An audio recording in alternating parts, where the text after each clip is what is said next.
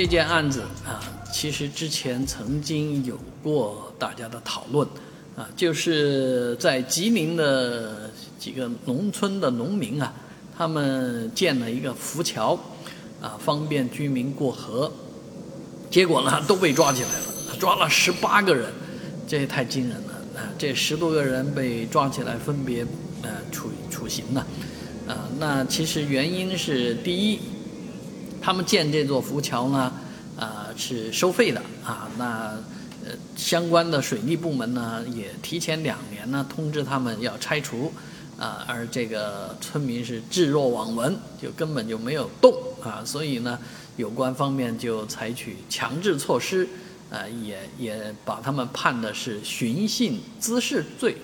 所以这个罪名就是一个呃。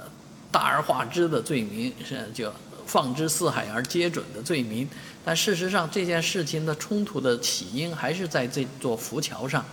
啊，所以浮桥跟桥还是不一样的啊，啊，如果建一座桥的话，私私自建桥这个肯定是有问题的，同时私自收费这个在这个有关的行政呃规矩上面来讲肯定是行不通的，但是浮桥还是蛮特别的一个东西。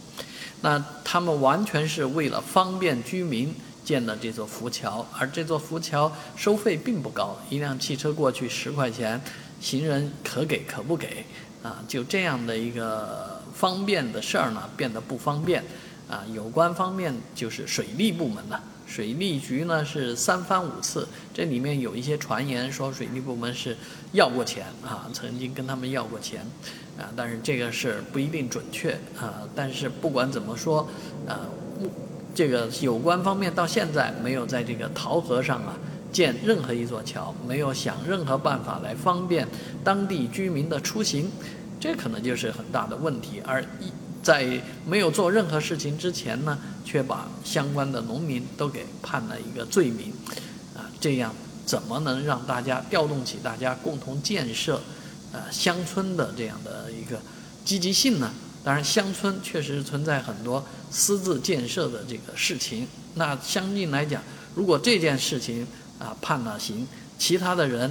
修了路的、建了桥的，是不是都该抓起来呢？